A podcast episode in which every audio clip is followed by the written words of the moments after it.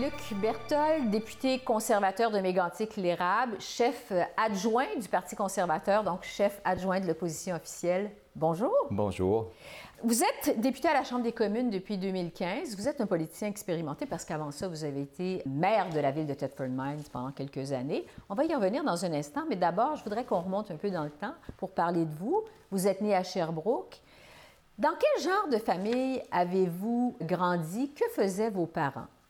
Ah, c'est une famille très modeste. Euh, mon père, ma mère travaillaient dans les bars. Mhm. Ils étaient barman, barmaid, serveur. À un moment donné, ma mère euh, est devenue gérante euh, d'un établissement hôtelier. Donc, c'est comme ça que j'ai passé ma jeunesse, avec des parents qui travaillaient de nuit. Donc, tout seul à la maison. Quand j'étais, on était assez vieux, évidemment. Sinon, beaucoup de gardiennes, et tout ça. Ça a été très, très bien. On avait une belle famille. Aviez-vous des frères, des sœurs? J'ai un frère. Euh, un peu plus jeune que moi, trois ans et demi plus jeune que moi. Il est enseignant présentement à Prévost dans les Laurentides. Mhm. Et vous, vous avez fait vos études en quoi? Moi, j'ai euh, mes études, c'est un secondaire 5 euh, au séminaire salésien à Sherbrooke. Après ça, j'ai fait un cours d'animation de radio mhm. euh, parce que j'étais entre deux, euh, entre plusieurs expériences. J'ai été élève officier dans les Forces armées canadiennes. Je suis allé au Collège militaire à Saint-Jean. Je suis sorti de là. J'ai dit que c'était pas vraiment ma place. Donc, j'ai décidé d'aller du côté de la radio. Je suis allé faire un stage. On m'a engagé. Donc, tout est parti très, très vite. Puis, je suis devenu journaliste mhm. euh, après avoir été un peu pigiste sur n'importe quoi, uh-huh. animateur de fin de semaine, de nuit, puis tout ça. Puis j'ai décidé, ah, j'aime bien le journaliste, donc j'ai continué de ce côté-là. Puis c'est là que je suis allé chercher beaucoup, beaucoup de mon expérience. Comme on dit, euh, je suis un autodidacte. Quand je ne sais pas, j'essaie d'apprendre. Euh, donc, j'ai appris euh, l'informatique, j'ai uh-huh. appris à lire des, des, rapports financiers, j'ai appris toutes sortes de choses. Tout ça par vous-même. Oui, tout à fait. Donc, vous avez commencé votre carrière en journalisme. Par la suite, vous avez fait le saut en politique. Qu'est-ce qui vous a attiré vers la politique? Bien simplement, c'est que j'ai été journaliste pendant assez longtemps. Je relatais l'événement, puis un jour, j'ai dit tiens, qu'est-ce que je peux faire pour faire plus que relater l'événement, mais en faire partie? Je voyais des choses, euh, je me disais, au lieu de toujours juste critiquer, pourquoi est-ce que tu n'essaies pas de faire changer les choses toi-même? Mm-hmm. Puis un jour, le député libéral euh, Roger Lefebvre a décidé, après un mandat de 13 ans, de quitter. Donc, il y a une ouverture, puis je me suis dit, pourquoi pas? Donc, je suis allé le voir, je ça me tente de me présenter. Il m'a regardé avec des grands yeux. Il dit, je pensais que tu étais péquiste. Parce que dans la tête des politiciens à l'époque, tous les journalistes étaient péquistes. Je dis, non, non, non, euh, je me retrouve très, très bien. Je suis fédéraliste. Puis, euh, il y a un seul parti. sur la scène provinciale. oui, la scène provinciale, oui. c'est bon de le mentionner. Mm-hmm. Euh, donc, c'est correct. Donc, j'ai fait la, la, convention, seul candidat. J'ai fait la campagne électorale, puis j'ai perdu. Mhm. par 900 voix. J'avais aucune expérience politique, aucune expérience sur l'organisation, sur absolument rien. Mhm. Euh, j'avais même pas milité pour un parti politique avant. Et après ça, donc, vous êtes euh, resté dans le giron politique de la scène provinciale. Euh, vous avez été attaché politique pour des députés, des ministres dans le gouvernement de Jean Charest, toujours donc libéral provincial. Qu'est-ce que vous retenez de ce passage sur la scène provinciale? Quand j'ai perdu, j'ai dit il faut absolument que je prenne plus d'expérience en politique. Mhm. Donc, euh, ça m'a permis, ça m'a donné euh, une expérience vraiment extraordinaire parce que j'ai été d'abord dans l'opposition pendant quelques années, puis après ça au gouvernement. Donc, ça m'a appris les rouages du fonctionnement et d'un parti politique et d'un gouvernement, parce que quand on est allé au gouvernement par la suite, j'ai été impressionné de voir à quel point la machine gouvernementale pouvait s'ajuster à un changement de gouvernement. Euh, une anecdote, je me souviens deux semaines après, quand le gouvernement Charest a été élu, quand Mme Normando a été euh, nommée ministre euh, déléguée au développement régional, bon, j'étais son attaché de presse, puis on arrive à un briefing avec tous les, les sous-ministres. Puis on s'attendait à leur dire voici ce qu'on devrait faire, ce qu'on devrait faire. Mais non, c'est eux qui avaient déjà pris notre programme, qui avaient dit voici comment on va réaliser votre programme dans les prochaines années. J'ai été vraiment ébloui de voir à quel point, quand on parle serviteur de l'État, mhm. a pris tout son sens pour moi à ce moment-là. J'ai vraiment réalisé que les gens en place étaient là pour servir le gouvernement en place, mhm. euh, à quelques exceptions près, on, s'entend. Oui, c'est ça est à peu près au tournant de l'an 2000, donc 1999 euh, jusqu'à 2003, 4, 5. C'est ça. Vous décidez en 2006 de vous présenter à la mairie de Thetford Mines. Vous avez été maire de 2006 à 2013. Thetford Mines, évidemment, c'est une petite ville euh, minière 25 000 habitants, dans la région de Chaudière-Appalaches. Qu'est-ce qui vous a euh, poussé à vous présenter à la mairie de Thetford Mines? Bien, toutes les années où je travaillais pour le gouvernement du Québec, euh, pour le gouvernement de M. Charret, je voyageais jour, à tous les jours de Thetford Mines à Québec. J'ai jamais demeuré à Québec. Et ça, c'est plusieurs kilomètres. C'est une centaine de kilomètres. Donc, euh, le matin, je matin, partais soir. très, très tôt. Je revenais tard le soir, juste à temps pour coucher les enfants la plupart du temps. Puis quand on a eu un troisième enfant, j'ai voulu vivre plus la jeunesse de ma petite dernière, ma petite fille, Justine, parce que j'ai réalisé à un moment donné que je n'avais pas été là pour les voir apprendre à lire, à, à toutes sortes de choses, les deux premiers. Donc, j'ai dit, il faut que je retourne à Thetford, malgré le fait que j'étais chef de cabinet. Euh, puis le seul job politique à temps plein qu'il y a à Thetford, c'est maire. Donc, il fallait que je devienne maire de Thetford. Il y avait déjà un maire en place, mais je savais que je pouvais gagner euh, une élection contre lui. J'étais convaincu. D'ailleurs, la, la ministre pour laquelle je travaillais à l'époque m'a regardé avec des grands yeux. Tu veux vraiment quitter un, un poste de chef de cabinet pour essayer peut-être de devenir maire d'une ville avec la moitié du salaire, puis tout ça? Je dis, oh, oui, c'est important pour moi, je veux me rapprocher de ma famille. Mais elle dit, t'es même pas sûr de gagner? Oui, oui, oui, je suis sûr. Puis ça a bien été. Pendant euh, vo- votre stage à la mairie de Thetford Mines, c'était quoi vos gros dossiers? Ah, écoutez, c'était des gros dossiers. Euh, un, les deux dernières mines d'amiante ont fermé pendant mon mandat à la ville de Thetford Mines. Donc, on parle d'à peu près 1000 personnes qui ont perdu leur emploi parce que les gouvernements ont décidé que l'amiante, c'était fini.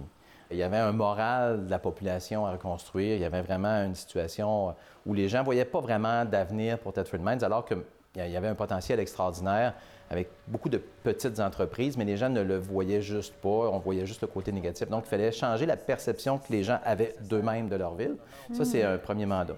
Deuxième mandat, c'était un dossier d'eau potable. Euh, la ville pataugeait, pour ainsi dire, avec un dossier d'eau potable très, très difficile à réaliser. C'est d'ailleurs ce qui m'a aidé à devenir maire de Thetford Mines parce que l'administration qui était là avant moi avait beaucoup de misère à régler ce dossier-là. C'est un dossier de 70 millions de dollars pour une ville de 25 000 personnes. Vous comprenez qu'il fallait avoir l'aide du gouvernement. Puis on a finalement réglé. Quand je suis parti, l'usine était construite, les gens avaient une belle eau claire, euh, c'était réglé. Puis on a enlevé le, le- le côté chicane. Puis on a redonné la fierté aux gens. On, s'est- on a réussi ensemble avec toute l'équipe qui était là à dire aux gens, écoutez, c'est possible. On a fait un sommet de la jeunesse. On a démontré aux plus âgés que les jeunes voulaient vivre et travailler chez eux, dans leur coin de pays. Et ça, ça a sonné comme un- une petite cloche. Puis les entrepreneurs se sont remis à avoir confiance dans la ville. Les hommes d'affaires ont recommencé à investir. Puis aujourd'hui, Thetford Mines va très bien. Ouais. C'est très, très rare qu'une ville minière euh, mono-industrielle s'en sorte quand sa mine ferme. Mais nous, on a réussi à cette époque-là. Puis Je n'ai pas fait ça tout seul, on a fait ça avec l'appui de tous les gens qui étaient Ouais. là. ouais. En 2015, vos enfants, je présume, étaient plus grands, donc vous décidez de faire le saut en politique fédérale. Vous vous présentez député sous Stephen Harper. Qu'est-ce qui vous a attiré dans le Parti conservateur de Stephen Harper? Quand j'ai j'ai suivi M. Charest en 1998, j'ai toujours été plus conservateur dans l'âme, comme j'ai dit, fédéraliste, saine gestion des finances publiques. Puis euh, M. Harper avait quand même contribué beaucoup euh, à aider la ville de Thetford Mines, notamment avec le gaz naturel, en, en nous permettant d'avoir un fonds de 50 millions pour revitaliser et diversifier notre économie. Donc, j'avais eu des contacts avec euh, les gens du gouvernement Harper. Donc, pour moi, c'était comme une suite logique de ma carrière politique de m'en aller chez les conservateurs. J'avoue aussi que l'option des, des libéraux n'en était pas vraiment une pour moi pour une raison. Il y a eu la, la- la volonté à l'époque de M. Trudeau de légaliser la marijuana. C'est ce à quoi j'étais euh, farouchement opposé à l'époque. Pourquoi? C'était euh, pour moi la façon pour les jeunes d'entrer dans ce domaine-là, dans, dans Dans la ce côté sombre de la drogue, puis tout ça. Puis euh, on a vécu personnellement dans notre famille des, des problèmes avec ça. Chez mon garçon, on a eu à, à traverser des moments difficiles. Et pour moi, c'était clair que la porte d'entrée, c'était la marijuana. Euh, Aujourd'hui, est-ce que je suis encore euh, du même avis? Oui, parce qu'on n'a pas encore mis toutes les énergies, tous les efforts nécessaires pour faire de la prévention auprès des jeunes. Pas parce que c'est légal qu'on doit absolument en prendre. Et je pense que le message gouvernemental n'est pas assez fort encore pour les jeunes pour leur dire, écoutez, vous n'avez pas à aller là, vous n'êtes pas obligés et vous devez surtout éviter d'y aller.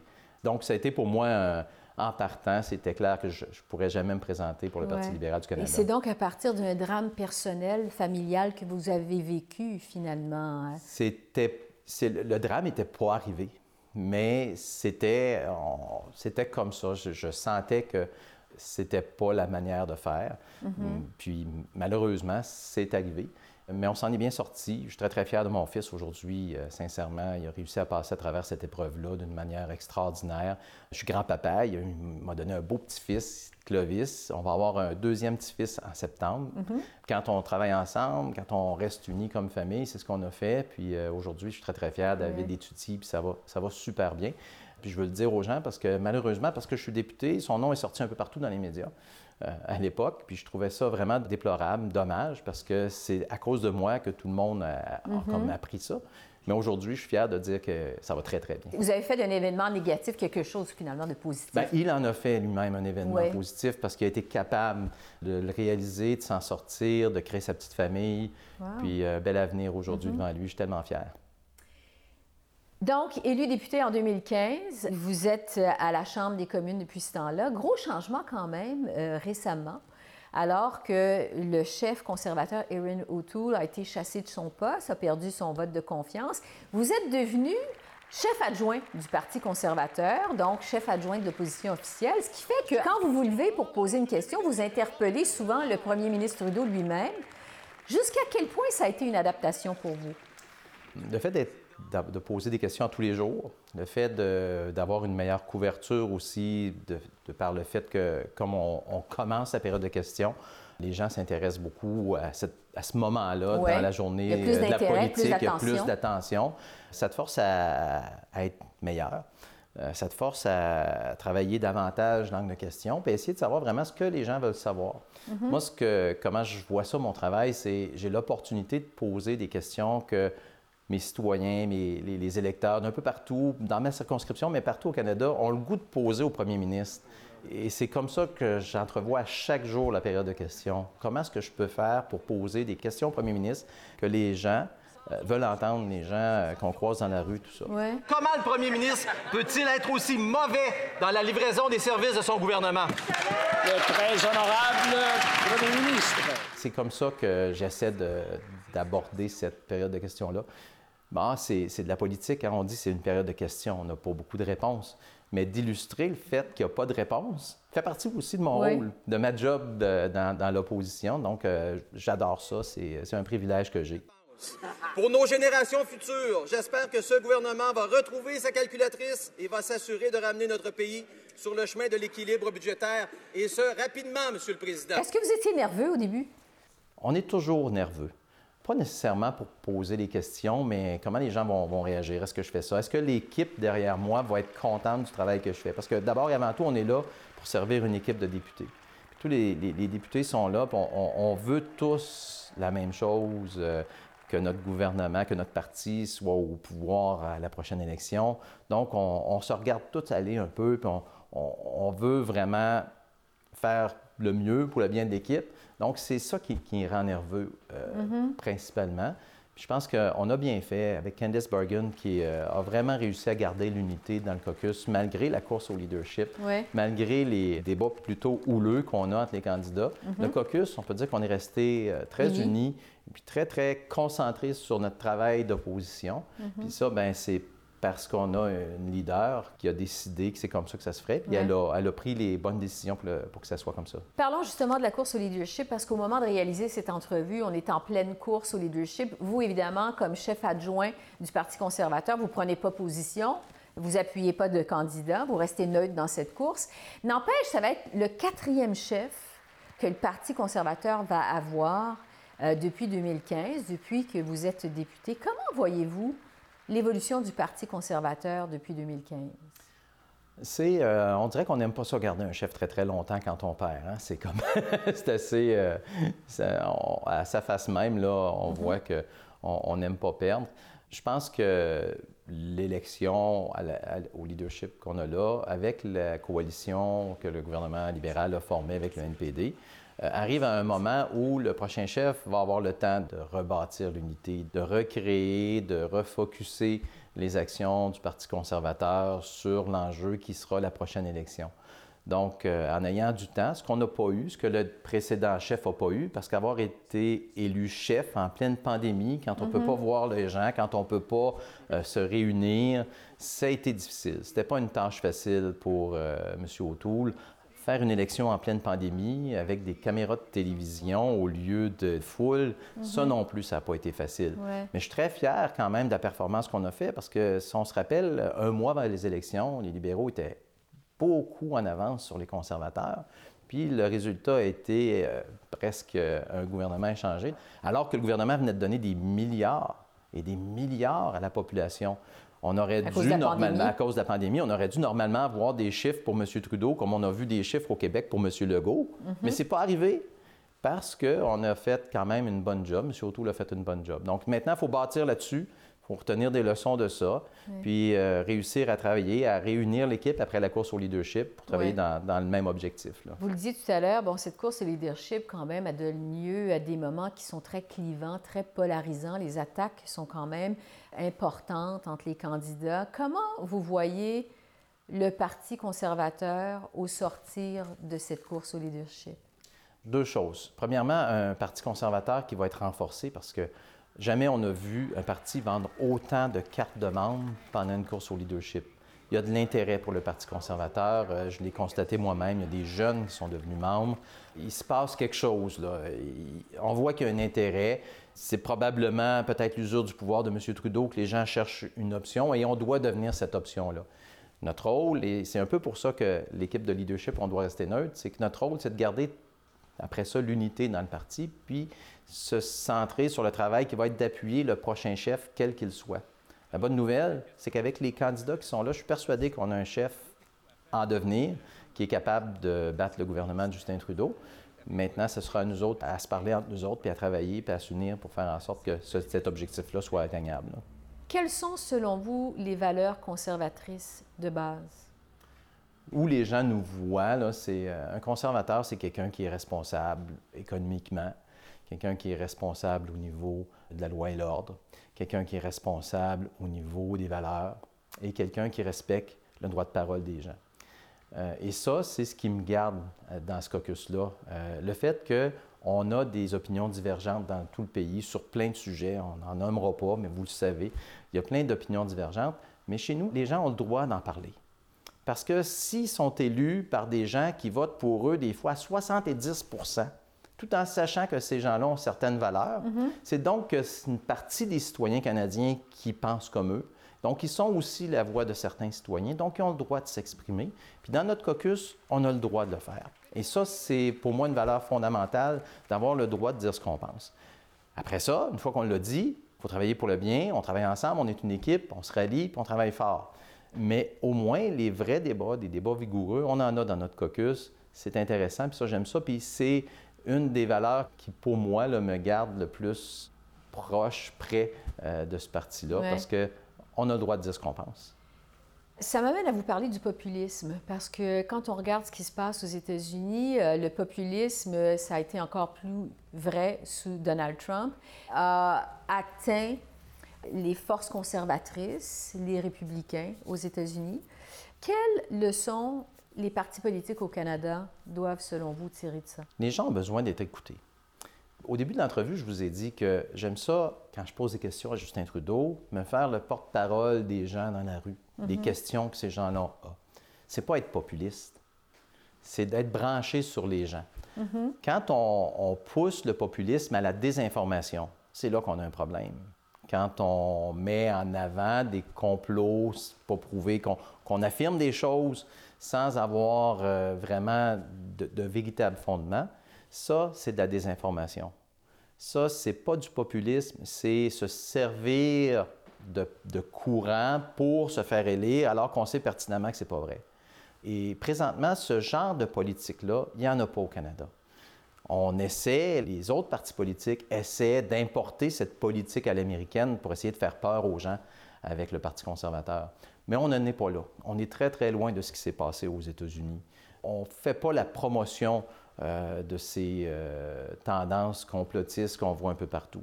Mais il faut faire attention à, à dénigrer le populisme, puis surtout pas le mélanger avec la voix des citoyens. Et ça, je pense que c'est là, en ce moment, le, le débat au, au Canada, c'est que oui, les Canadiens et Canadiennes ont le droit d'avoir une voix puis d'être plus entendus. Ils ne sont pas nécessairement obligés d'être d'accord avec tout ce que leurs dirigeants pensent, mais le fait de dire ça ne veut pas dire qu'on fait du populisme. Ça veut dire qu'on est la voix des Canadiens et des Canadiennes. C'est pour ça que quand on, on parle de populisme, la politique américaine, c'est une chose. Il n'y a pas au Canada encore. Puis heureusement, euh, le Parti conservateur s'en va pas dans cette direction-là. Vous pensez? Je suis convaincu. Je vais vous parler des femmes au sein du Parti conservateur parce qu'on ne retrouve pas beaucoup de femmes au sein du parti. Sur les 119 députés conservateurs aux communes, on compte seulement 21 femmes. Sur les 10 députés au Québec, il y a une seule femme. Chez les libéraux, les femmes comptent pour à peu près le tiers de la députation. Au NPD, c'est presque la moitié. Comment expliquez-vous que le Parti conservateur semble pas avoir d'attrait pour les femmes? Bien, je ne suis pas nécessairement d'accord. On n'a pas réussi à en faire élire beaucoup. Mais lors de la dernière campagne, si je ne me trompe pas, on avait entre 30 et 40% de candidatures féminines. On avait beaucoup de candidates. Euh, malheureusement, on n'a pas réussi euh, à les faire élire puis à les amener avec nous autres euh, à la Chambre des communes. Puis ça, c'est une priorité pour nous. Mais on est un, un parti, ce qu'on appelle en anglais un grassroots party, Ouais. c'est-à-dire un parti des membres. Donc, chacune des circonscriptions peut euh, et doit choisir son propre candidat. Et à ce moment-là, il y a un travail sur le terrain à faire où chaque circonscription doit choisir son candidat. Et, et nous, ce qu'on essaie de faire, c'est d'amener de plus en plus de femmes à se présenter. Mais le mot ultime appartient aux membres euh, à chaque fois. La politique de terrain, parce que vous, Luc Berthold, vous êtes vraiment un politicien de terrain. Même dans une campagne électorale, vous étiez fixé l'objectif cinq jours, visiter 50 communautés, cogner 500 portes. Donc, vous faites beaucoup de porte-à-porte, vous allez beaucoup à la rencontre de vos concitoyens.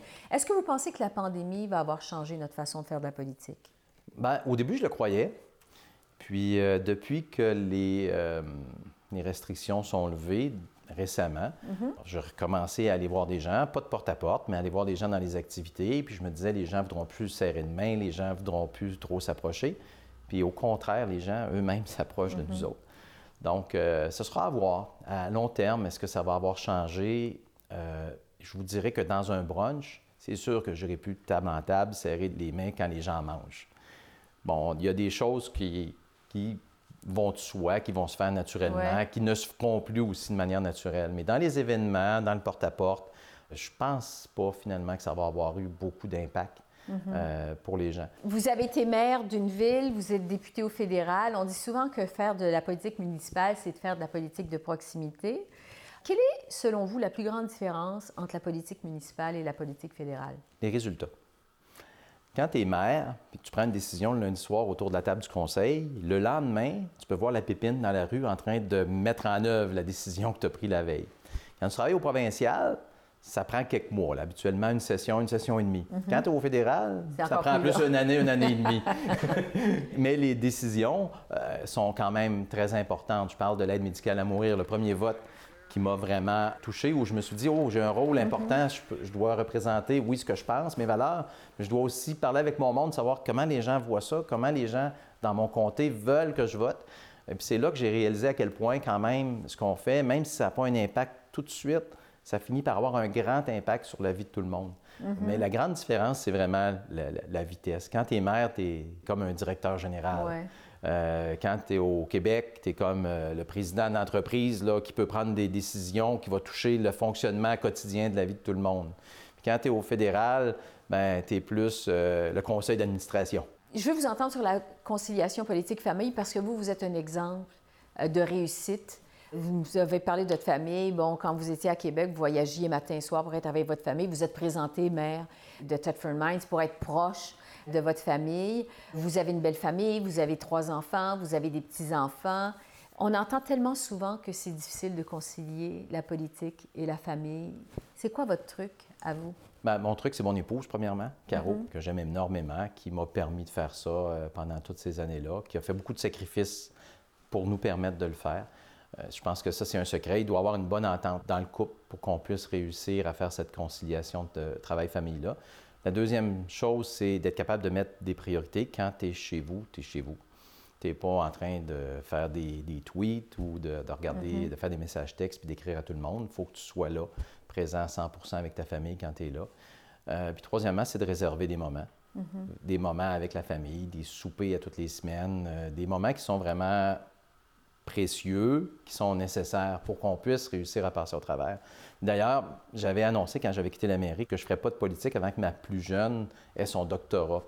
Bon, elle est présentement à sa deuxième portion de cégep en train de devenir infirmière. Donc, elle est encore très, très loin d'avoir un doctorat. Puis pourtant, ça fait déjà six ans que je fais de la politique.